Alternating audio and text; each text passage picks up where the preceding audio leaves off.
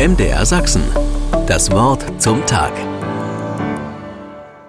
Unsere jüngste Tochter spielt seit ein paar Monaten Fußball in einer frisch zusammengestellten Mädchenmannschaft.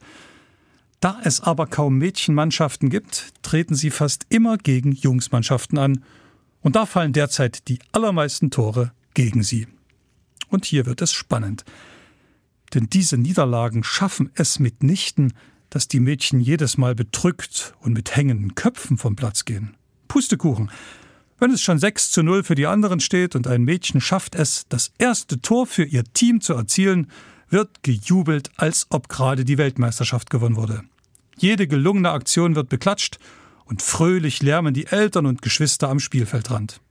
Der Stimmung auf und am Platz tun die Niederlagen jedenfalls keinen Abbruch. Am Ende eines jeden Spieles werden Hände geschüttelt und da es bei den Kleinen nach jedem Spiel noch den schönen Brauch des Elfmeterschießens gibt, schießen die Mädchen dann doch noch ein paar Tore.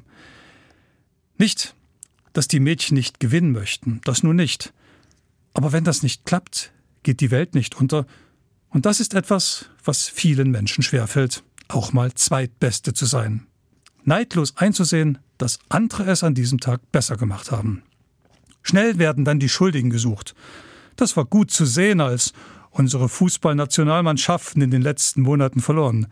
Die Frauen fliegen gegen Südkorea aus der WM und die Männer werden zu Hause von Japan abgefertigt. Man hätte sich nicht gewundert, wenn Staatstrauer angeordnet worden wäre. Jedenfalls musste der Bundestrainer gehen und Tante Käthe wieder ran.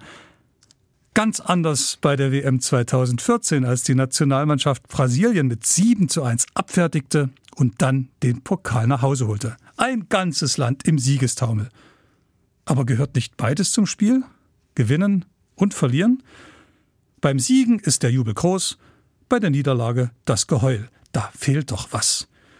Von den kleinen Mädchen können die großen Profis und ihre Fans jedenfalls eine Menge lernen. Denn richtig verlieren zu können, ist auch ein Sieg. Selbst wenn hier auf eine ganz andere Art gewonnen wird. MDR Sachsen. Das Wort zum Tag.